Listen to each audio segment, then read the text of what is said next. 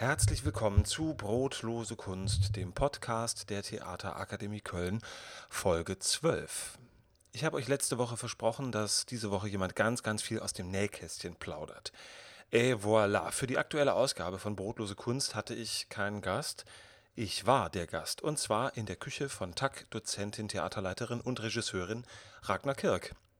Und mit der Folge heute beginnen wir unser Jahresend-Special. Drei Stunden Hard Talk in dreimal 60 Minuten. Heute an Heiligabend und an Silvester. Freut euch, damit ihr alles auf die Ohren bekommt, was ihr für den Jahreswechsel nach 2020 braucht. Also, lausche auf für Ragnar Kirk.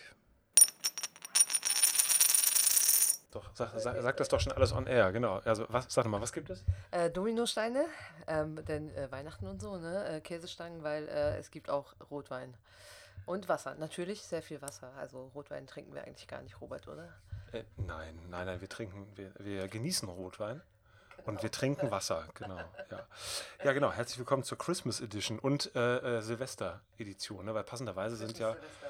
Heiligabend und äh, Silvester äh, fallen dieses Jahr auf einen Dienstag. Und das macht es uns ganz leicht, den Podcast-Slot zu füllen. So viel zum Thema Augen auf bei der Berufswahl. Wer Schauspielerin oder überhaupt darstellender Künstlerin wird, äh, vergesst das mit den Wochenenden, Feiertagen, äh, Ferien. Ne? Das ist alles so das, wo man da nie frei hat. Äh, dafür hat man andere Tage frei. Äh, hat man?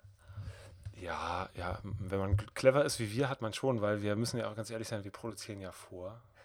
Wir sind ja nicht live an Heiligabend, sondern wir sind ja jetzt, also wenn ihr das gerade hört, dann haben wir das schon, haben wir den Rotwein schon lange verdaut, den wir jetzt trinken.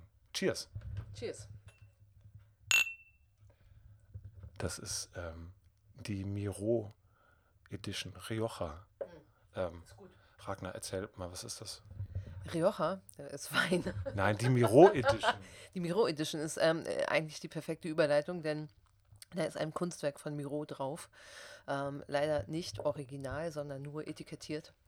Ähm, und wir treffen uns hier gerade heute, weil ich ähm, neulich in Stuttgart war. Ähm, ich kann ein bisschen die Geschichte dazu erzählen vielleicht. Wir haben Zeit. Wir haben sehr viel Zeit. Äh, ich war in Stuttgart, äh, ganz schöne Geschichte, auf einem Festival, dem Made in Germany Festival, zusammen mit der Franziska Schmid. Die Franziska Schmid hat ähm, ihr Diplom gemacht, mit mir zusammen an der TAG, und ähm, die spielt bei mir ein Stück im Casamax. Also wenn ich das kurz nur nochmal erläutern darf, sie hat nicht mit dir, also sie hat nicht nee, beide den Abschluss gemacht, sondern äh, sie hat mit äh, äh, Tatjana Feldmann und mit Noel Flickenstein als Trio im Sommer 2019 Abschluss gemacht und äh, ganz viel mit dir, weil du mit ihnen die Diplom-Inszenierung gemacht hast und Monologe gearbeitet und und und. Genau, wir haben halt einfach sehr viel zusammengearbeitet und sie hat bei mir parallel im Casamax Theater ein Solostück ähm, erarbeitet und spielt das ganz fleißig, Heimat A.T heißt das. Und damit haben wir uns beworben auf dem Made in Germany Festival in Stuttgart. Das ist ein ganz tolles Festival. Ähm, es ist nämlich ein Multikulturfestival und vor allem ein Festival, das die Besonderheit hat, dass es eine Bürgerjury gibt. Also nicht wie sonst Experten und Expertinnen ne, des Theaters, die äh, Stücke aussuchen, sondern wirklich ganz normale Bürger, Bürgerinnen, die können sich darauf bewerben, Teil dieser Jury zu sein. Das auch eine ganz äh, bunt gemixte Jury gewesen durch verschiedene Nationalitäten und Altersstrukturen und so ganz spannend.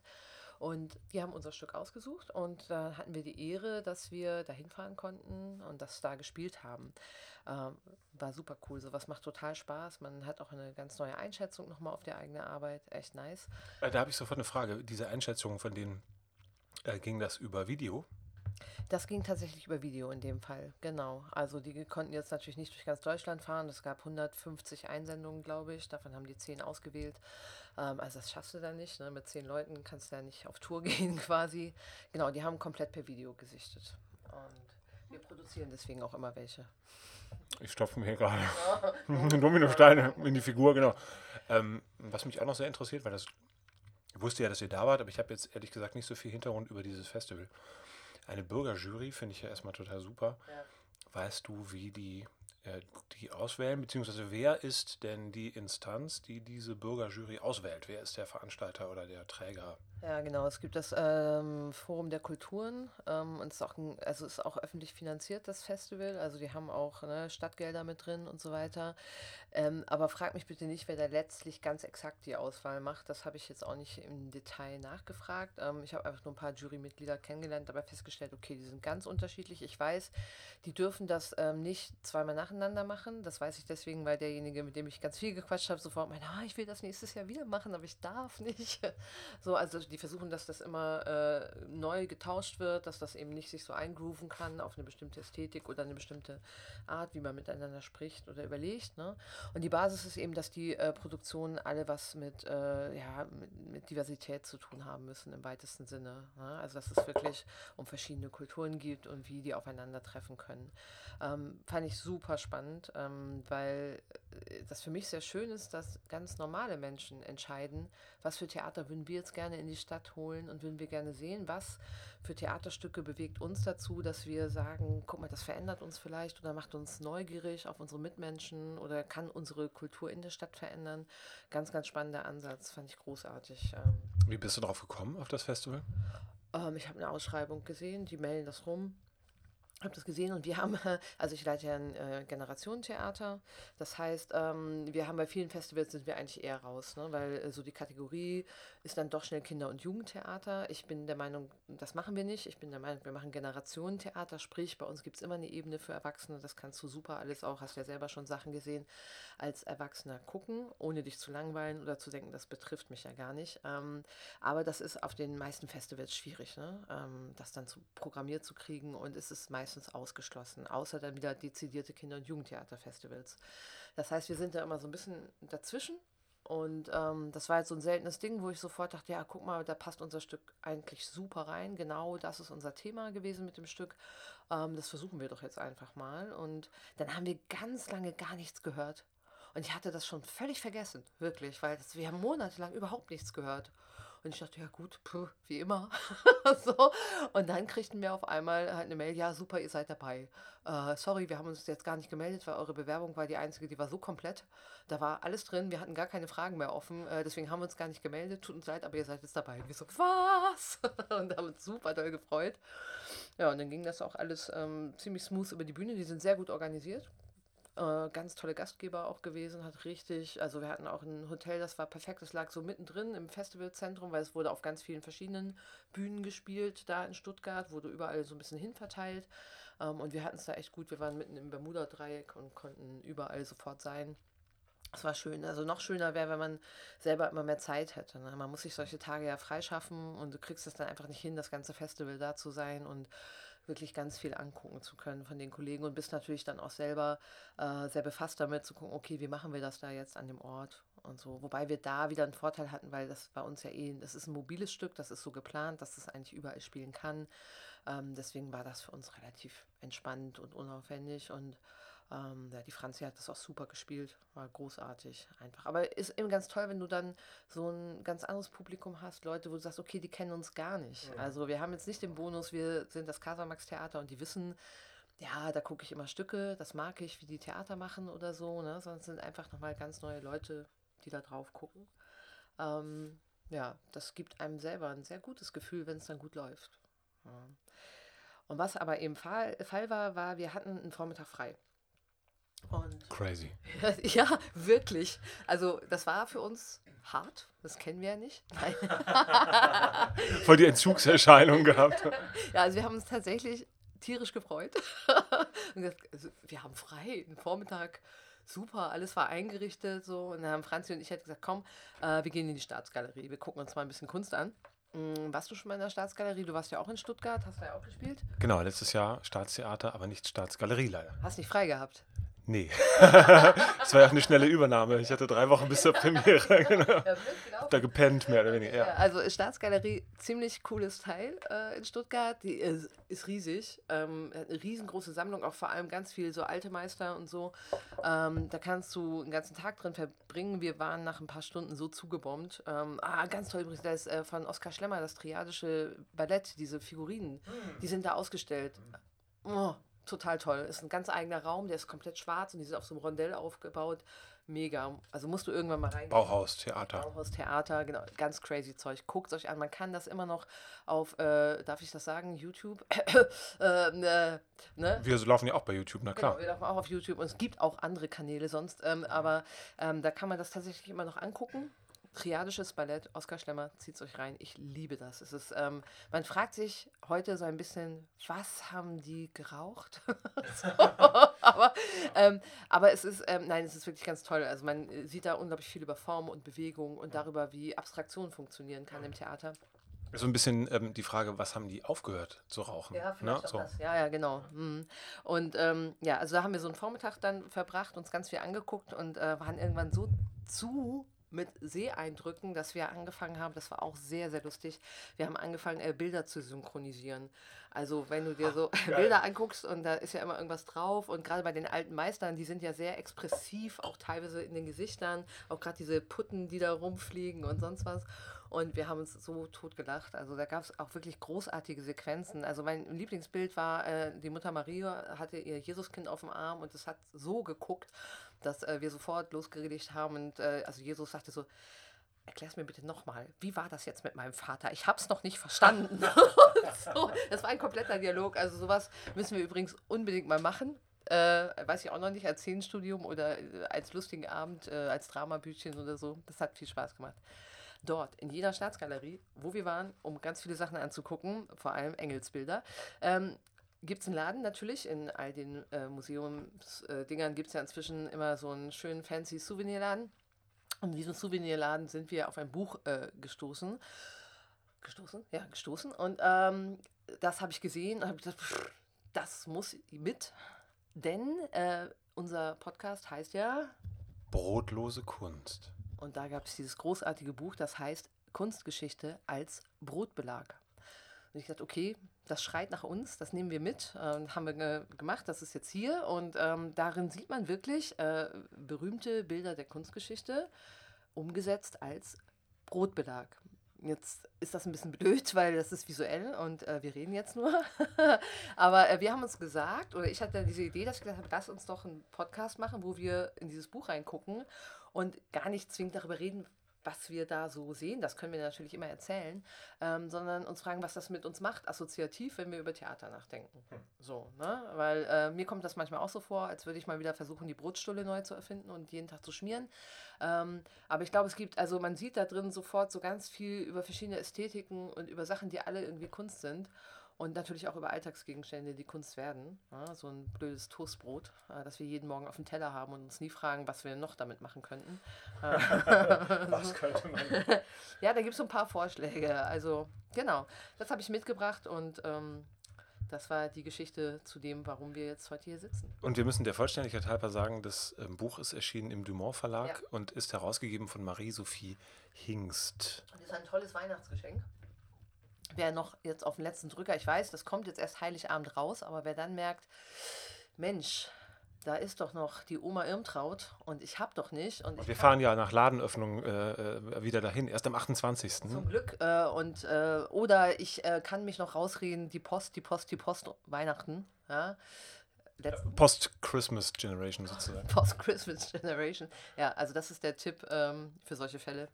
Kaufen. Äh, Der Stern schreibt äh, hinten brotlose Kunst, Fragezeichen, denkste, Ausrufezeichen. Äh, ist das schlimm? Dass der Stern das schreibt? Ja, dass er sagt brotlose Kunst? Nee, nee. denkste. Ne, denkst du eben, ne? Also brotlose Kunst. Also vorne drauf ist Scarlett Johansson. Das finde ich würden jetzt. sagen, Andere würden sagen, das, das das, Mädchen Mädchen mit mit dem den Perlenohrringen. ja, das ist was. Boah, was ist das? Ist das Vermeer? Ich, ja, schon. Also was ja gut ist, ist, dass ähm, wir immer offenbaren dürfen, dass auch wir ähm, Sachen sehen und denken, ja, weiß ich doch, uns dann nicht wissen. Ne?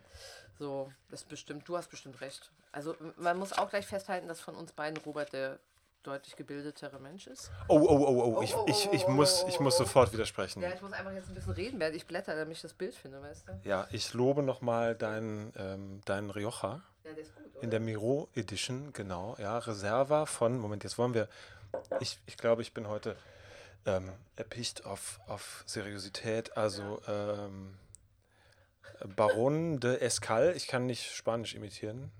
Rioja Reserva 2014. Aber guck mal, 88 Punkte bei Falstaff. Ja. Das- ist nicht schlecht jetzt, ne? Das ist nicht schlecht. Wie viel, ich glaube, wie viel gibt es? 100, ne? Ja. Aber ich habe Genau. hast du schon mal einen mit 100 gesehen? Ich weiß gar nicht, ob das 100 sind. Also ich habe Der hier so hab beflissen welche in den klingt. 90ern gesehen. Also sprich ähm, 100, vielleicht gibt es 99 oder so. Habe ich aber auch noch nie gesehen. Aber ich habe schon welche mit 90 plus gesehen. Also, ja. Äh, Vermeer ist richtig. Ja, Puh. Vermeer, das Mädchen mit dem Perlenohrring um 1665 Öl auf Leinwand. Das äh, passende Brot dazu heißt Birne, Fleischwurst, Pflaume, Aubergine, Lauch, Apfel und Tic-Tac auf Vollkornbrot. Nur, dass ihr schon mal ungefähr wisst, wohin die Reise geht. Tic-Tac. Tic-Tac.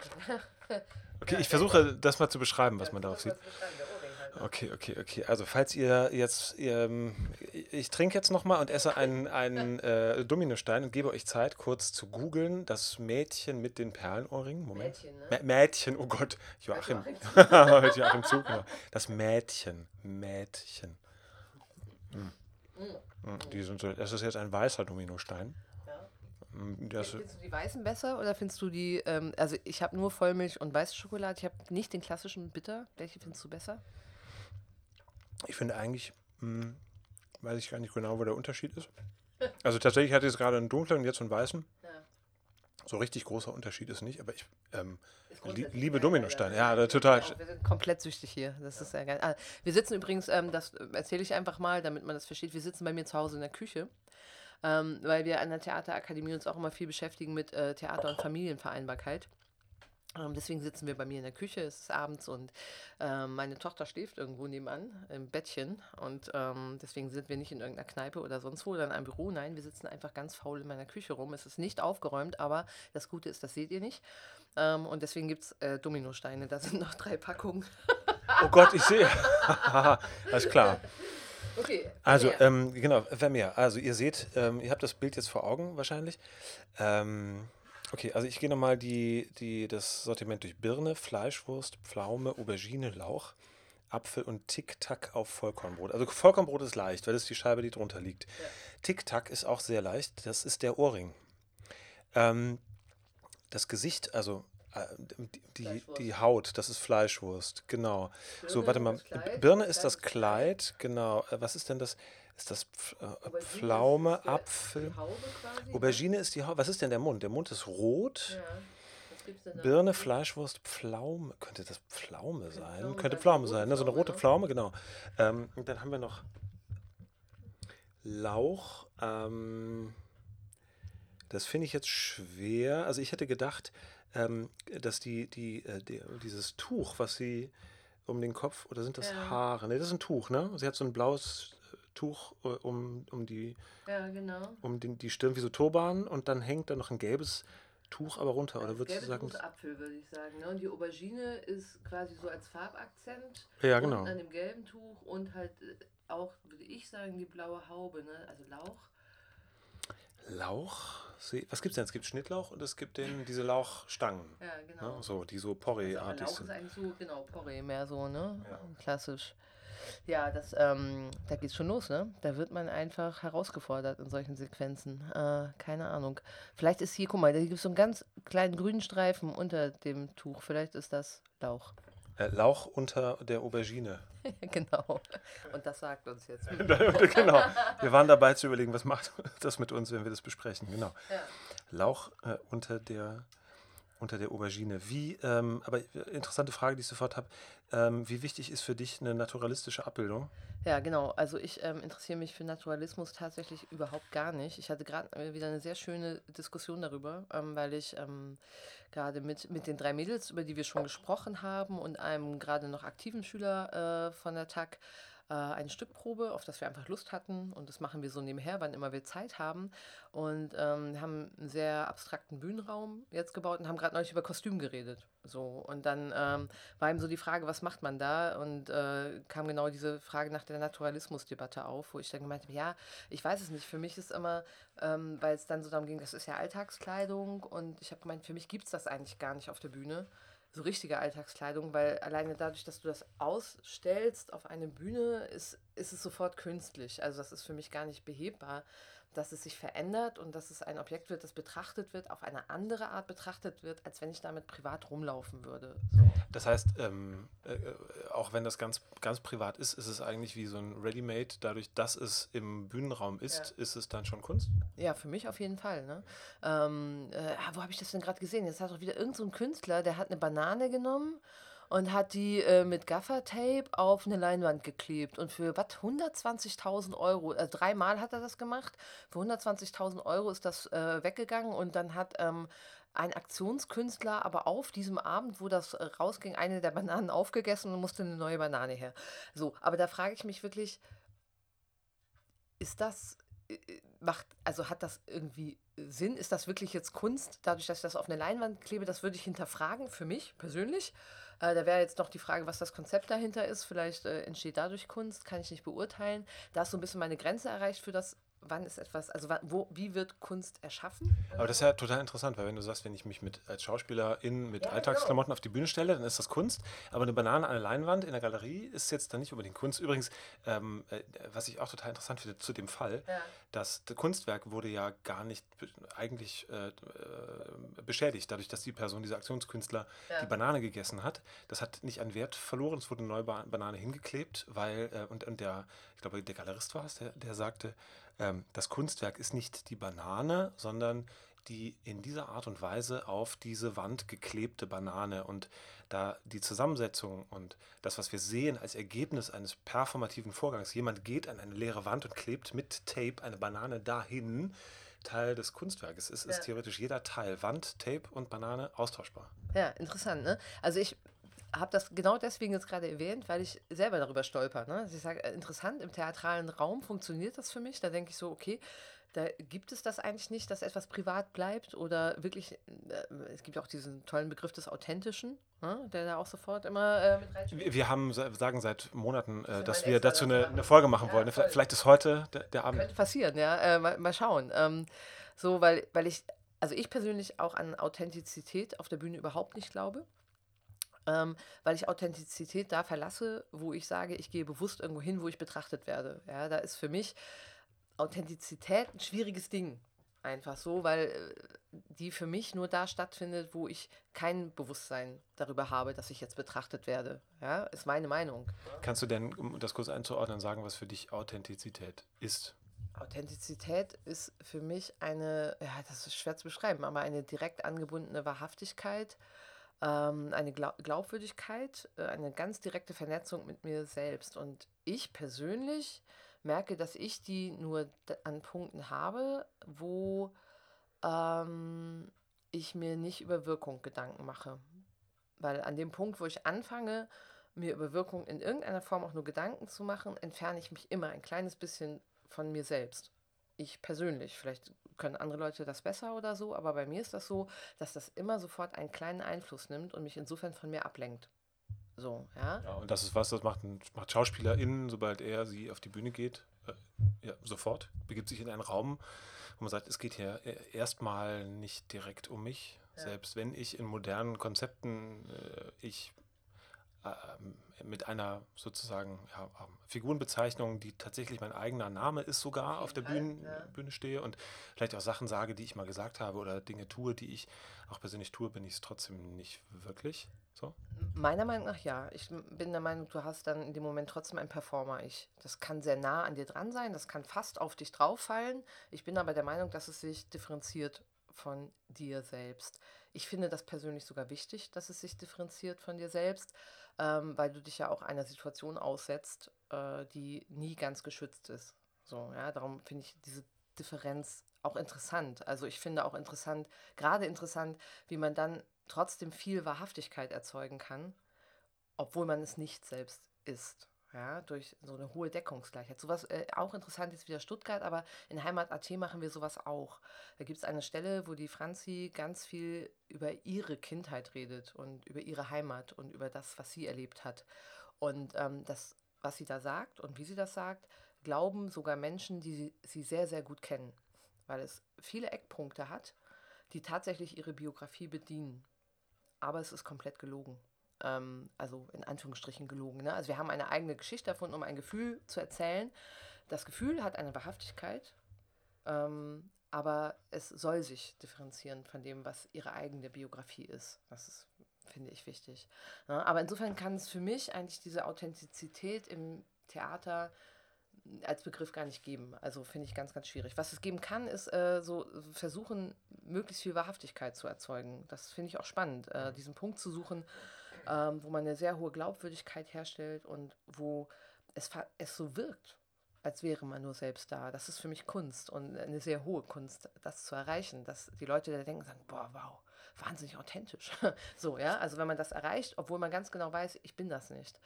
Das finde ich spannend, weil das natürlich ganz andere Kanäle öffnet in einem Zuschauer, der sich auf eine andere Art berührt fühlt in dem Moment. So ähm, sehr spannender Vorgang. Ist das für dich eine, eine exklusive Wirkung äh, des Theaters? Weil, wenn ich jetzt überlege, das, was du gesagt hast, trifft ja zum Beispiel auch zu auf so scripted Reality-Formate mhm. im Fernsehen. Ich sage, ich nehme Leute ähm, quasi als sie selber, gebe denen vielleicht einen anderen Namen, aber ich suche eine Polizistin, die da in irgendeiner Folge irgendwie auch als Polizistin tätig ist. Und ähm, ich finde tatsächlich einen Menschen, der als Polizistin arbeitet oder gearbeitet hat und inszeniere die dann da rein und die hat vielleicht einen anderen Namen, aber ansonsten sagt man, mach alles so, wie du es machen würdest. Na, ähm, und da, ähm, das ist ja irgendwie anders. Was, mhm. was unterscheidet das jetzt von äh, dieser, dieser Magie, die du, also ne, Wort ist jetzt eins, was mir gerade so spontan eingefallen ist, der Magie der Verwandlung, äh, klingt ein bisschen pathetisch, aber was du meinst, ich, ich tue Dinge in diese Wunderbox-Theater ja. und da alleine, weil sie da sind, werden sie schon Kunst, etwas vereinfacht gesagt. Aber wo ist, ich überlege das gerade selber, wo ist der Unterschied beim Film? Weil bei mir geht es häufig so, wenn ich das, im, also das gleiche Prinzip im Film funktioniert nicht. Äh, ja. Also nicht automatisch. Ja, also äh, bei Scripted Reality für mich überhaupt nicht, aber das hat was mit Bewusstsein zu tun, dass ich der Meinung bin, diese Menschen sind sich aber nicht bewusst darüber, wie sie gerade eingesetzt werden. Das ist für mich, also ich halte das ehrlich gesagt kaum aus, das zu gucken, weil das für mich Instrumentalisierung ist von Menschen, die gar nicht wissen, wie sehr sie gerade vielleicht dann wirklich in Anführungsstrichen authentisch eingesetzt werden, aber so, dass sie das ja gar nicht steuern können. Ähm, ne, weil die haben dann ja nur sich, die können das ja gar nicht überhöhen, weil sie die technischen Mittel dafür gar nicht haben.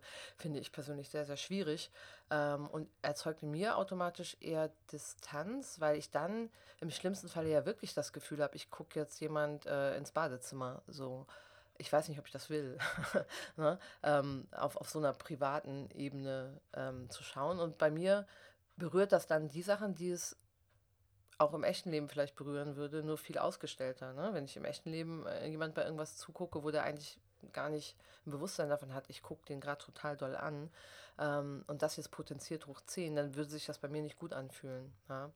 Ähm, also für mich ist der Unterschied ganz klar dieses Bewusstsein. Jetzt frage ich mich, okay, funktioniert das nie im Film? Ähm, mm, das weiß ich. Ja, mir fällt ja sofort ein, es gibt wahnsinnig spannende, ähm, sehr intime Dokumentationen, ja, genau. wo Menschen auch in so einem ja. filmischen Setup sind und Aber vielleicht ist es auch. Ne?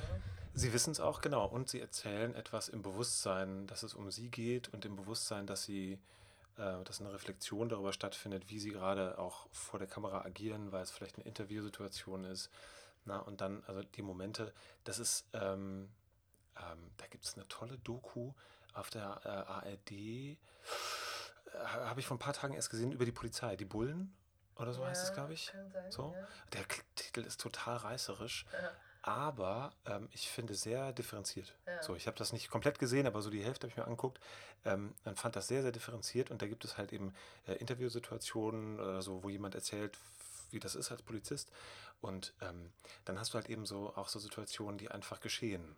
So. Und ich finde diese Mischung, sich weiß, die Person, der ich gerade zugucke, wie was passiert, was sie vielleicht nicht hat planen können, hat aber an anderer Stelle in diesem Film die Möglichkeit, dazu Stellung zu nehmen. Ja. So, das heißt, wird spätestens hinterher ein Bewusstsein darüber geschaffen, was war da, was haben wir gerade gesehen, was ist da passiert.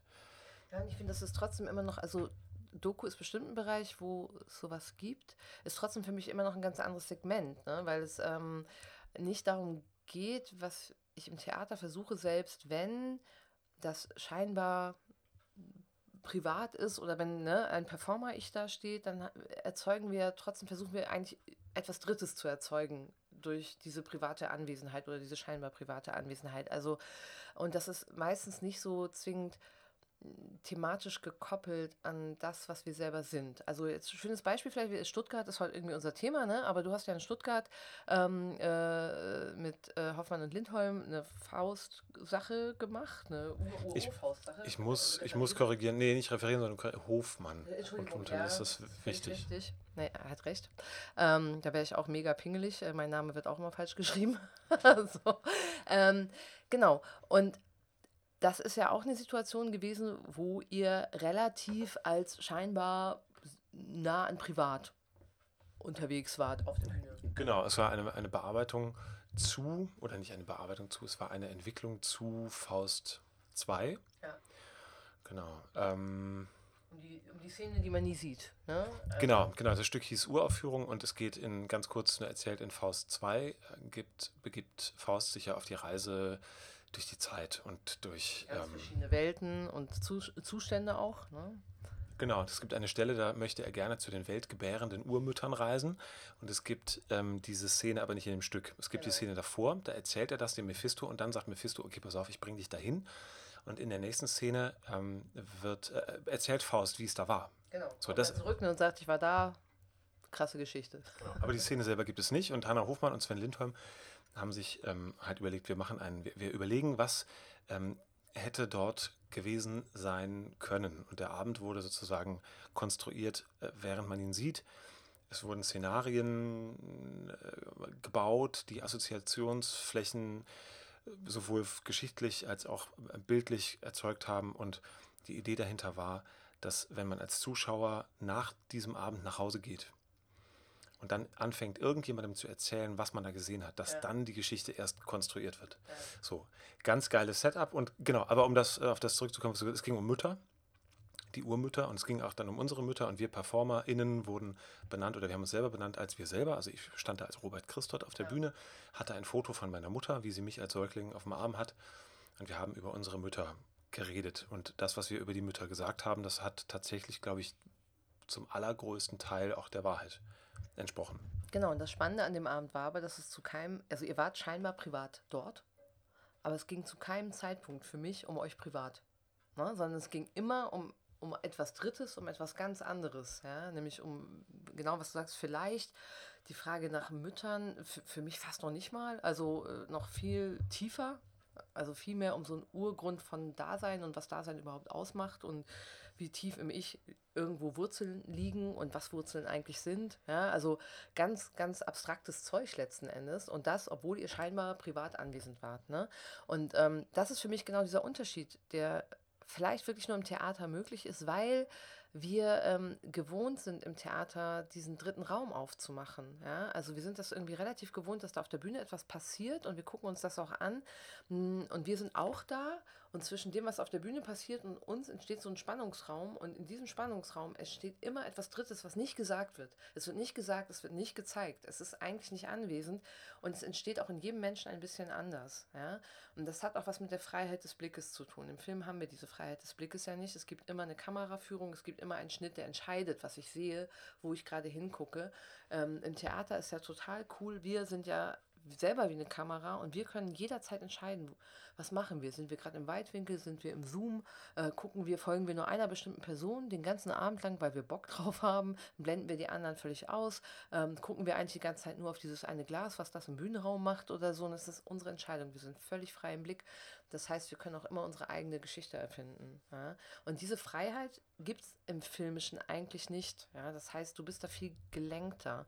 Und vielleicht kann das deswegen nicht so ganz funktionieren mit dieser Privatdistanz-Dings-Nummer. Ähm, ich weiß es nicht. Ähm, finde ich aber eine spannende Frage, was den Unterschied ausmacht. Ne? Genauso wie ich das eine spannende Frage finde, eben zu sagen, genau, und warum störe ich mich an der Banane? Ne, also ich störe mich da nicht ganz krass dran. Ähm, ich ich glaube, ich störe mich daran, dass es genauso ist, wie du sagst. Ähm, dem Kunstwerk wohnt die Performance inne. Der, der Akt der, der Schöpfung und der ist irgendwann beendet. Und ähm, dann bleibt etwas übrig. Mm, und ich weiß nicht, ob es das für mich dann noch fasst. Ja, es hat eine Historizität, die das noch erzählt, aber ob das im Werk selber dann so beinhaltet ist, also sprich, ob ich diese, weil das ist immer die spannende Frage, kann ich diese Assoziation auch bekommen in dem Moment, wo ich nur noch das Werk sehe? Äh, oder denke ich dann, hm, äh, Banane, äh, Gaffertape, äh, hm. Ne? Ich will das gar nicht kleinreden, aber ich merke immer, dass ich mich das viel frage bei Konzeptkunst ähm, was davon übrig bleibt, wenn du das Konzept vielleicht nicht kennst oder das nicht verfolgen kannst. Das ist, glaube ich, auch einfach ein Unterschied in der, in der Wahrnehmung, ob du dich jetzt als darstellender Künstler oder als bildender Künstler irgendwie ähm, für eine bestimmte Art der, der Kunstproduktion entscheidest. Ja. Ne? Weil das finde ich auch gerade, gerade was du gerade gesagt hast mit der, mit der Gelenktheit, das ist ja was, ja.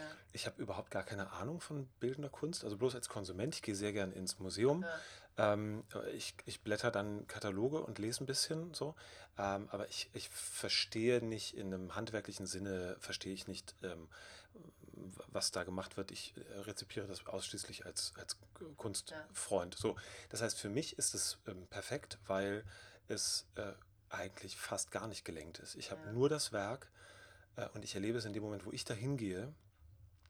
Und es funktioniert nur, wenn ich da hingehe. So, und wenn ich mich dahin stelle oder setze oder liege oder wie auch immer und das auf mich wirken lasse, das ist ja für viele, glaube ich, so eine, eine Hürde, dass es zu wenig ja. gelenkt ist, dass sie sagen, ah, okay, ich renne da durch und wenn mir das, hat auch mit ähm, heutigen Sehgewohnheiten zu tun, wenn mir das nach zehn Sekunden irgendwie nichts sagt, gehe ich weiter. Das ist ja was, was Museumsleute ganz häufig auch beklagen. Ne? Die Leute rennen durch das Museum, sie suchen dann das große Bild, was irgendwie so auf dem Plakat ist, machen davon ein Foto und sagen hinterher, ich will eine Ausstellung, habe aber eigentlich nichts gesehen. Ja weil man zu wenig Zeit mitnimmt und deswegen auch die, die äh, Ausstellungen immer kürzer sind und es muss immer was Neues und so. Anderes Thema, aber dieses wenig Gelenkte, was ich ja super finde, weil ich die Macht habe ja. als Zuschauer. Ähm, und das nur blöd ist, wenn ich das nicht kapiere. Also wenn ich nicht verstehe, dass ich ja eigentlich dann quasi nochmal Kunst mache, in dem ja. Moment, wo ich da stehe. Mhm mir das zu Gemüte führe und zulasse, dass ein bisschen Zeit vergeht und ich zulasse, dass Gedanken in mir drin entstehen dazu. Und selbst wenn ich das, was ich da sehe, total scheiße finde ja. und ich denke, es erzählt mir nichts, ich finde es doof, ich finde es vielleicht ganz banal sogar auch hässlich, kann ja sein. Ja. Ich habe schon viele Sachen gesehen im Museum, wo ich dachte, ja, mein Gott, was für eine Scheiße. Also so ganz äh, privat, ne, so. Ekelempfindung. Und hierbei geht es nicht, geht es nicht darum, dass äh, ich irgendwie die, die ähm, Fähigkeiten der Künst, des Künstlers, ja. der Künstlerin abwerten möchte, sondern einfach so mein, mein Impuls. Ja. Einfach, ich sehe das und denke, bäh. Ja. So. Und aber gerade das ist dann ein Ansporn zu sagen, und deswegen bleibe ich jetzt stehen. Und deswegen gucke ich mir das an, weil das berührt mich sofort. Äh, spontan mit einer, mit einer Abwehrreaktion. Ganz, genau, und das ist ja, das heißt, das, da, da, weiß ich ja schon, das macht was mit mir. Ne? So, und dann kann ich gucken, ich kann es wirken lassen ich muss mir Zeit nehmen und ich muss die Offenheit haben, äh, zuzulassen, dass Gedanken entstehen und Bilder entstehen äh, in mir drin und ich dazu eine Position ja. äh, einnehme. Das ist auch ein bisschen Arbeit. Ne, so. Und ich glaube, das Dynamische an der Theatervorstellung ist natürlich ein bisschen, noch ein bisschen leichter, weil da passierte was. Ich brauche ja in Anführungsstrichen bloß zuzugucken ne, und habe immer noch, wie du sagst, ich habe immer noch viel Freiraum. Ich kann dahin gucken, dorthin gucken, anders als beim Film. Da muss ich quasi der Achse der Kamera folgen. Ja. Ähm, und die Frage, die ich jetzt total interessant fände, wäre ähm, zu überlegen, welche, also wo, wo sind die Überschneidungen? Ne? Wo ist die, wo ist dieser, dieser Grad an ähm, Plastizität, den Dinge einfach bekommen, weil sie in einem Bühnenraum sind, was da bin ich ganz deiner Meinung, auch mit Kleidung zum Beispiel, mhm. passiert in Alltagskleidung, die siehst du, die fallen dir nicht auf. Wenn aber jemand genau mit diesen Alltagsklamotten auf einem sehr gut subtil ausgeleuchteten Bühnenraum steht, ja ist es sofort irgendwie eine Art von Plastik um den, den Schauspielerkörper rum. Ähm, wie viel äh, und nee, ich schicke noch was voraus. Ich finde die Kostüme, mit denen du arbeitest in deiner Inszenierung immer ganz hervorragend. Mhm. Und jetzt, ähm, weil ich es gerade tatsächlich selber nicht weiß, wie viel davon ist äh, von dir und wie viel Ahnung hast du von Kunst? Oder spielt das gar keine Rolle? Machst du das einfach spontan? Hast du ein Bild von Kostümen zum Beispiel im Kopf und sagst, so muss das aussehen oder hast du da ein Konzept, was du ableitest von einer größeren Idee, die mit, mit, mit Plastizität, mit Stoffen, mit, mit Licht und so zu tun haben? Ja, also ich, ich denke da schon sehr viel drüber nach. Ähm, also äh, Zufallsprodukte gibt es da eher nicht. Ähm, wobei es manchmal so Sachen gibt, dass ein Probenkostüm, das kennst du auch vielleicht, dass ein Probenkostüm es auf einmal in die Aufführung schafft, weil man sich so dran gewöhnt hat irgendwie, dass das nicht mehr toppbar ist dann. Aber Nee, ich ähm, habe immer ein sehr klares Konzept davon, was ich möchte auf der Bühne. Also es ist auch nicht umsonst so, dass ich jetzt inzwischen zunehmend meine Bühnenbilder tatsächlich selber mache. Also gerade bei meinem letzten Stück und auch beim vorletzten habe ich das selber gemacht, ähm, weil ich es für Ausstatter fast nicht mehr zumutbar finde, äh, wie konkret ich weiß, was ich möchte und dann müssten die das ausführen, dafür sind die zu gut. Ne? Das sind selber Künstler, also das ist irgendwie, das ähm, ist dann bitter. Also möchte ich eigentlich niemand mehr zumuten. Ähm, und ähm, Kostüm, ähm, ja, also ich habe Ahnung, aber ich kann es nicht selber nähen. Äh, jetzt mal so als Beispiel. Ich weiß aber sehr genau, was ich möchte und was ich nicht möchte. Ähm, aber ich weiß auch sehr genau, da dann eher, also jetzt bei uns im Theater, mit wem ich arbeite. Also sprich, Menschen zu finden, wo ich weiß, ähm, die haben ein eigenes künstlerisches Standing, dass ich dann wieder äh, Freiheit geben kann. Also, dass ich erkläre, was ich mir vorstelle, was, äh, was eher was, ähm, vielleicht was Emotionales ist oder eben was Konzeptionelles, ne? dass ich äh, ganz klar sage, ja, ähm, das muss abstrakt sein oder das muss so sein oder äh, muss äh, sehr konkret oder ich will da Kostüme, die das und das erzählen oder sol solche Materialien, solche nicht oder so. Aber dass ich in dem dann wieder sagen kann, mach einfach. Also auch wenn äh, die dann kommen ne, und sagen, mir zehn Stoffe hinhalten, sagen, was meinst du, was meinst du? So, dann sage ich was dazu, aber am Ende sage ich auch meistens, aber hey, mach.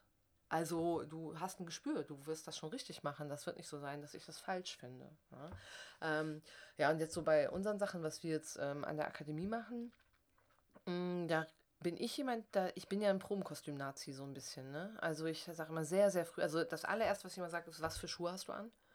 Finde ich super entscheidend und ich hasse Leute, die ständig auf Socken zu Proben kommen. Da flippe ich total aus irgendwann. Oder auf so in so Adiletten, so Badelatschen. Ja, super, ganz toll, ne? Also wo ich immer sage, der Schuh, also oder der Fuß ist das, worauf die Figur steht.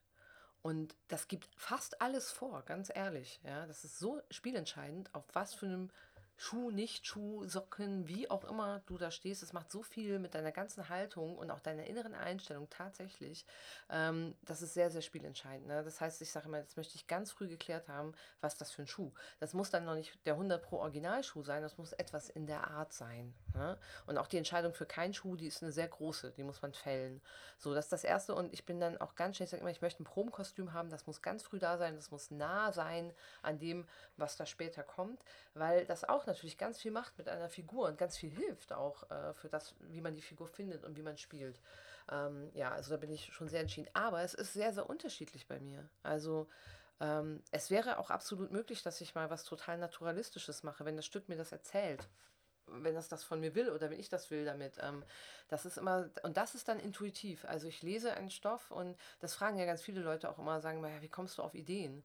Ja, ich weiß es nicht. Ich dusche. ne? Also, wie ja. kommst du auf? Ich dusche, ich schlafe, ich fahre Fahrrad. Das sind so meine drei Punkte, wo ich die meisten Ideen kriege. Äh, ich wache morgens auf und habe eine Idee. Ich stehe unter der Dusche und habe eine Idee und ich fahre Fahrrad. Also, übrigens, auch wenn ich mal an euch vorbeifahre und ihr wieder winkt und ich habe es nicht gesehen, ich fahre gerade Fahrrad, ich habe gerade Ideen. Also, ich äh, bin dann im Tunnel irgendwie. Äh, das ist bei mir wirklich so.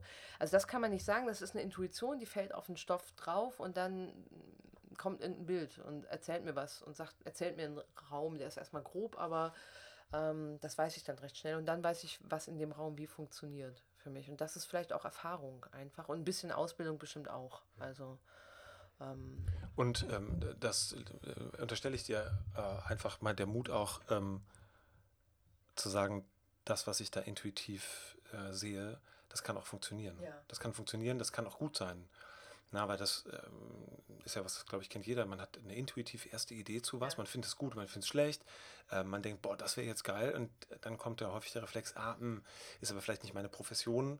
Äh, das, es gibt Leute, die lernen sowas, das muss dann ja zwangsläufig besser sein als meine Idee. Ja, spannend. Findest du das eigentlich übrigens, weil das habe ich vorhin gerade schon gedacht, als du äh, so meintest, dann steht man vor einem Kunstwerk, aber man versteht es ja eigentlich nicht. Ne? Und dann sich zu trauen, trotzdem da zu bleiben und einfach so dem Affekt zu folgen und zu gucken, was macht das denn gerade mit mir. Findest du das, ich finde das nämlich was sehr Deutsches, dieses Gefühl, ähm, ich muss immer irgendwie einen Hochschulabschluss haben, damit ich zu Sachen was sagen darf oder so, ja. Und ich war mal mit einer, ich habe einer Freundin mal Konzertkarten geschenkt. Äh, und dann waren wir in der Philharmonie, in einem ganz tollen Konzert und wir hatten uns noch nicht hingesetzt. Ja? Und da sagte sie zu mir, es wäre jetzt ja schon gut, wenn man mehr davon verstehen würde, dann würde man das auch besser erleben. Und ich habe gesagt, es ist Musik was musst du verstehen? Es ist Musik, du musst es doch nur fühlen, es ist doch da, es macht doch was mit dir.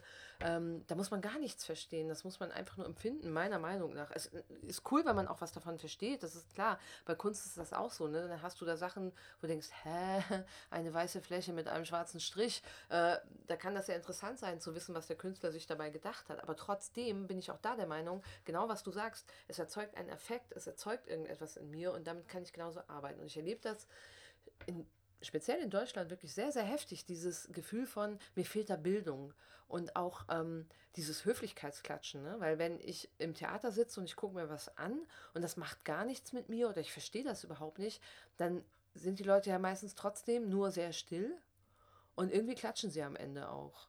Und ähm, gehen dann wirklich auch auf draußen und sagen, hätte ich das Stück vorher mal gelesen.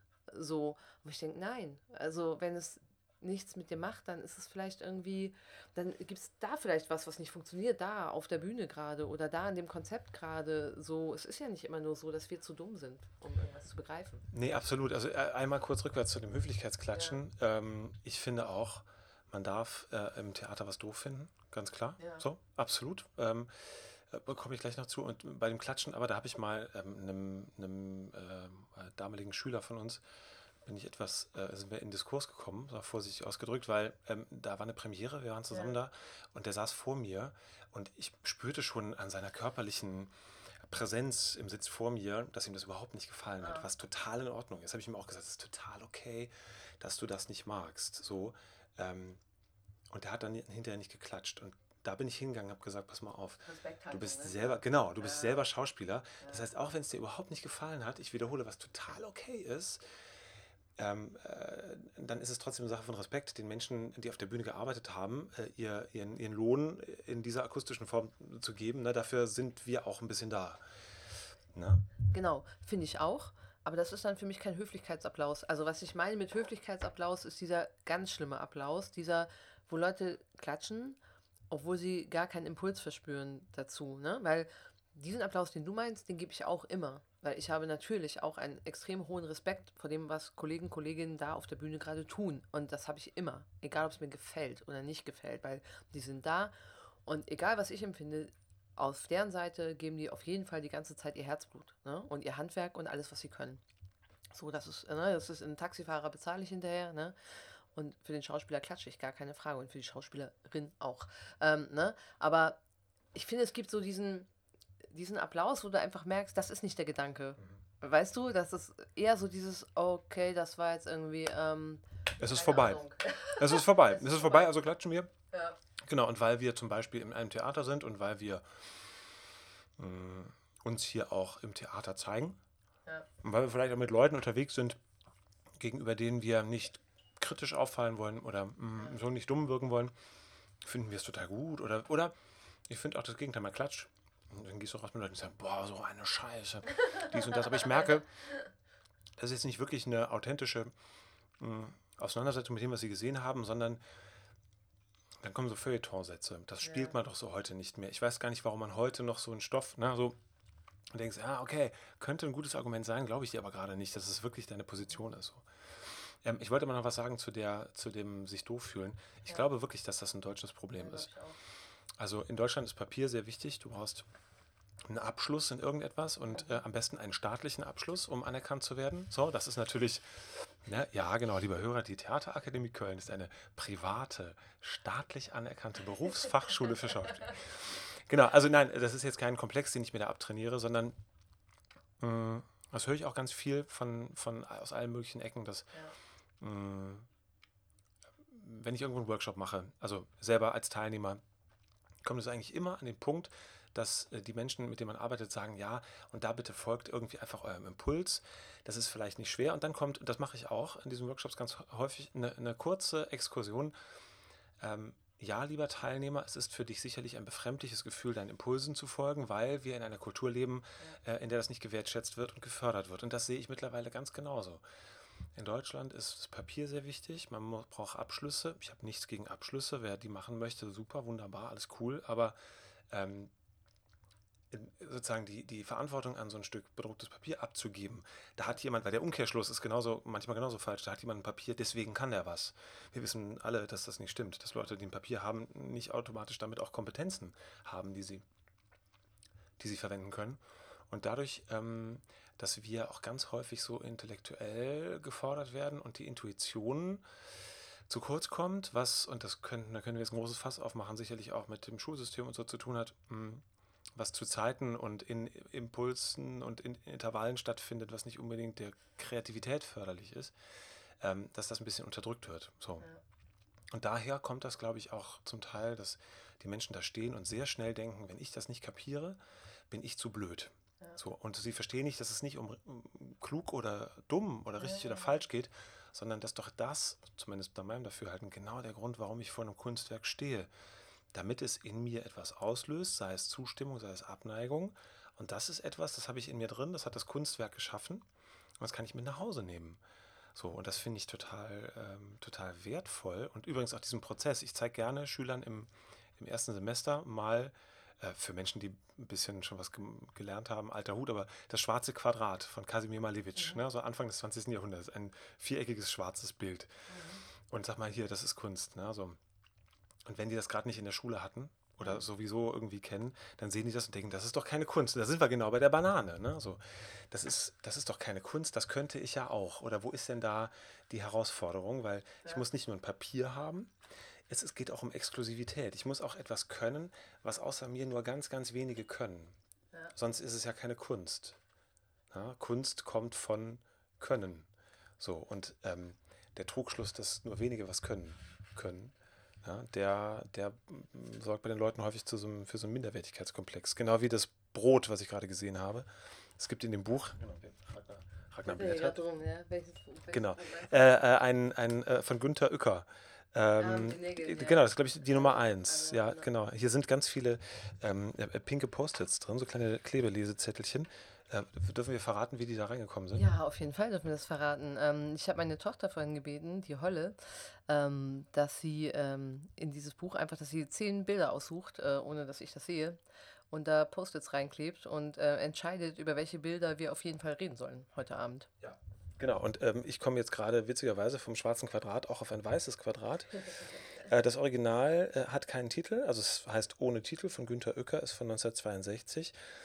Ähm, Material sind Nägel auf Leinwand. Und tatsächlich ist es eine weiße Leinwand. Die Größe kann ich nicht abschätzen, weil da kein wirklicher Maßstab, also die Nägel könnten kleine Nägel sein, es könnten auch so Bootsnägel sein, ich weiß es nicht. Ich würde mal mutmaßen, das sind so Zimmermannsnägel, also. genau, von so 15, vielleicht sogar 20 Zentimeter Länge, reingehämmert in äh, diese weiße Leinwand. Und zwar, hm, ich versuche mal ganz zu überschlagen, 2, 4, 6, 8, 10, 20, 30, 100, 500 Nägel vielleicht in diese Leinwand. So.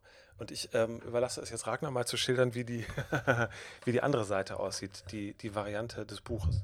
Ja, ähm, Graubrotscheibe, ähm, luftig.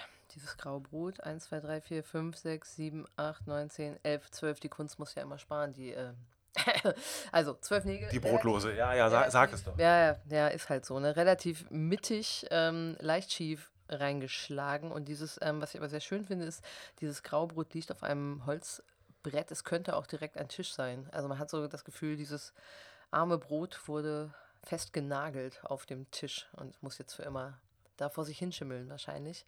Ich äh, bin ein riesen Öker-Fan. Ich finde den großartig. Ich, ähm, mit mir macht das total viel. Da sind wir nämlich genau bei etwas, das kann man nicht, ich kann das nicht, ich könnte dir überhaupt nichts über ihn erzählen. Ich habe mich nie dazu schlau gelesen oder so, was der Mann will, was der tut, warum der das so tut mit seinen Nägeln. Ähm, soll ich das mal halten? Ja, halt Kannst du einschenken? Hier, ich mach mal Schenkgeräusch. Mhm.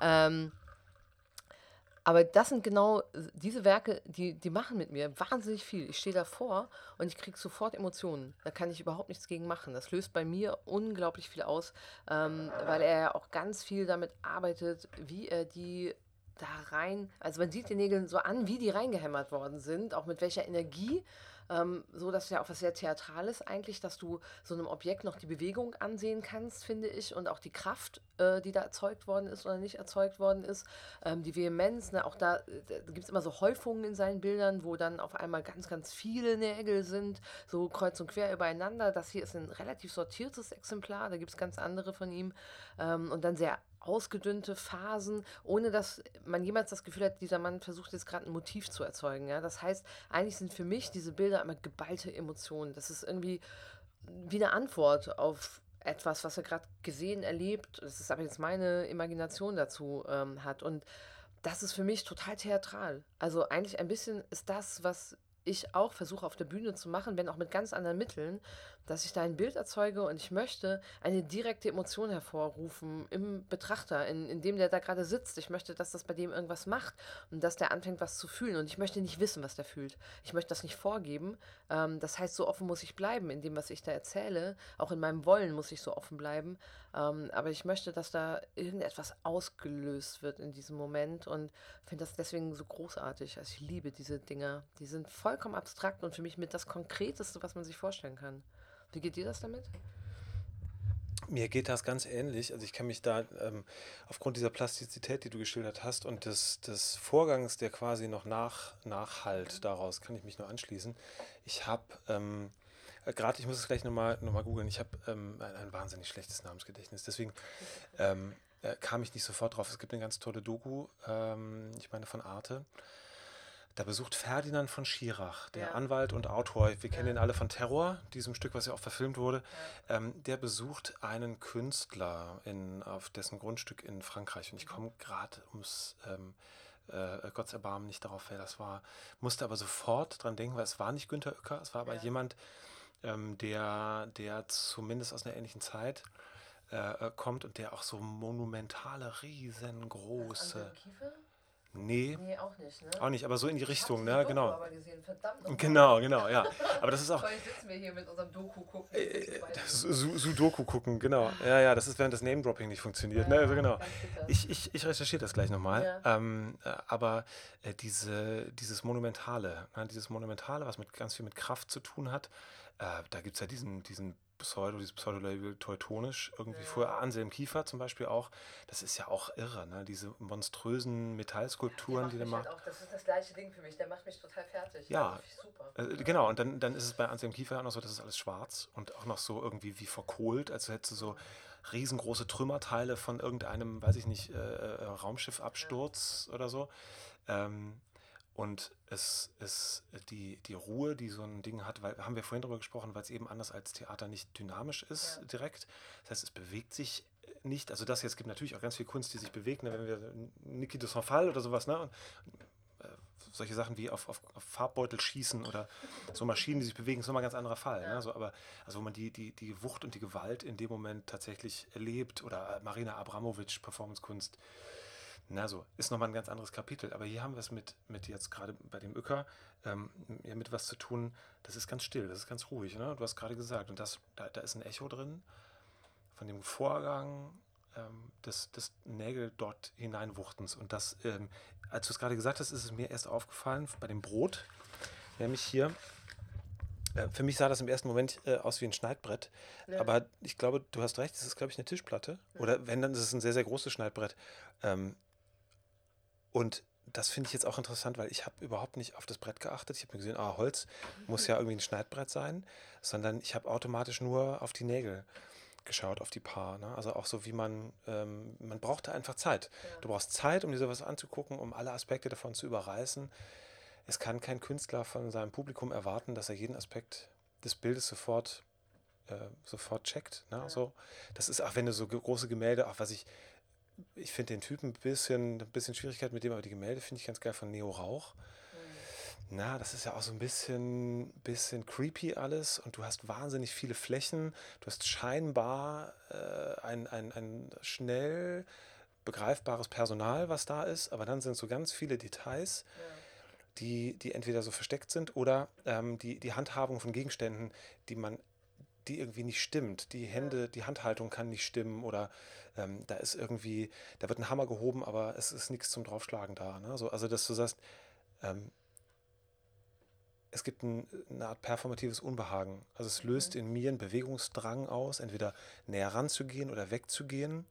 So, oder das, es löst bei mir aus, dass ich mir wünschen würde, ich würde etwas in dem Bild sehen, ich würde mir wünschen, es würde anfangen zu leben und etwas würde passieren, von dem ich aber nicht weiß, ob es passiert. Na, und hier bei dem, bei dem Günter Uecker, aber auch bei der, bei der Brotscheibe, ähm, so Nägel, die in was drinstecken, das ist ja, also jetzt ist kurz vor Weihnachten, na, so, dann denke ich weiter an Ostern. Ich habe sofort so eine österliche Kreuzigungsschose, na, so, weil Nägel ist einfach, das sind ja auch wahnsinnig aufgeladene Objekte, Brot und Nägel. Ja, das ist ja das da, da Und Holz, ne? und Holz, ja, genau. genau. Und was aber, äh, ähm, du hast gerade schon mal angesprochen, aber was ich total interessant finde, ist auch nochmal äh, von, der, von, der, von der Kunst zu abstrahieren. Ja. Auf der einen Seite haben wir ein Bild, da sind, also ich würde mal äh, überschlagen, drei, vier, 500 Nägel. In dem anderen hast du gesagt, es sind ungefähr zwölf. Ja. Ähm, wie wichtig ist denn Reduktion für dich? Ja, total. Ich wollte dich gerade fragen, was denkst du über Minimalismus, ne? Ah, jetzt habe ich zuerst gefragt.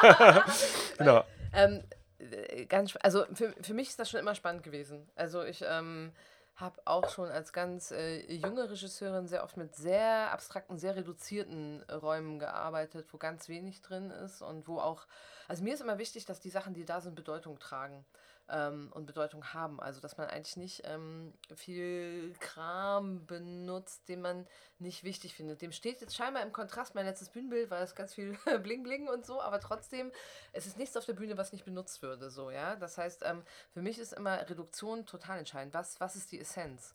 Ähm, und das wird immer größer, spannenderweise, je, klingt es blöd, aber je älter ich werde. Also desto weniger interessiert mich Ornamentik und das drumherum, äh, desto mehr interessiert mich zu sagen, was, was ist die Keimzelle von dem, was ist die Essenz, was ist das, was unbedingt gesagt, gefühlt, getan werden muss. Ähm, äh, bis hin dazu, dass wir gerade ähm, ja, an diesem Stück, wo wir gerade dran arbeiten, wir wissen zwar, wie der Raum sein wird und so, aber das interessiert mich gerade überhaupt nicht. Sagen wir, ich möchte, ich möchte nur rausfinden, was ist die Situation. Ich möchte in jeder Szene, das ist auch so ein Credo im Schauspiel für mich, sagen, was ist die Situation? Wenn du das rausgefunden hast, wenn du rausgefunden hast, was die Situation ist und was du da verfolgst in dem Moment ähm, und was dir passiert im Miteinander, dann ist irgendwann egal, wie der Raum ist. Dann wirst du das in jedem Raum spielen können, meine Meinung, weil du hast begriffen, was die Situation ist. Die verändert sich nicht. Ja? Wenn ich dir einen Heiratsantrag mache, ja, ist völlig egal, wie der Raum ist.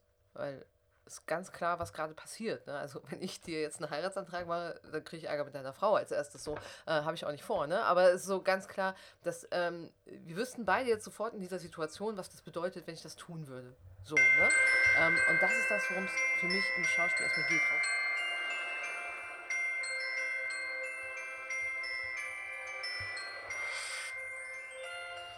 Wie das jetzt nochmal war mit dem Heiratsantrag und warum überhaupt und was das mit Kunst zu tun hat, das erzählen wir euch an Heiligabend. Das war der erste Teil unseres Jahresend-Specials, äh, unseres langen, langen Gesprächs, das ich mit der wunderbaren Ragnar Kirk geführt habe. Und ähm, die nächste Folge kommt heraus tatsächlich an Heiligabend. Weihnachten fällt dieses Jahr auf einen Dienstag und Dienstag ist Podcast-Tag, von daher schaltet ein. Hört zu, wenn ihr wissen wollt, wie es weitergeht. An äh, Silvester, ebenfalls am Dienstag, gibt es dann Folge 3 mit allem, was ihr so braucht, um äh, erfolgreich ins Jahr 2020 zu starten. Danke fürs Zuhören. Wir hoffen, es hat euch ein bisschen gefallen und ähm, schaltet ein, liked, kommentiert, schreibt uns, wenn ihr Ideen habt. Bleibt mit uns im Kontakt und empfehlt den Podcast Leuten weiter. Das freut uns sehr. Dann haben wir alle was davon. In diesem Sinne habt eine schöne ähm, restliche Woche vor Weihnachten. Ist immer stressig. Passt auf euch auf. Habt ein schönes Weihnachtsfest. Und dann hören wir uns am 24. Dezember unter Weihnachtsbaum vielleicht. Bis dann. Alles Gute wünscht euch euer Robert Christot. Tschüss.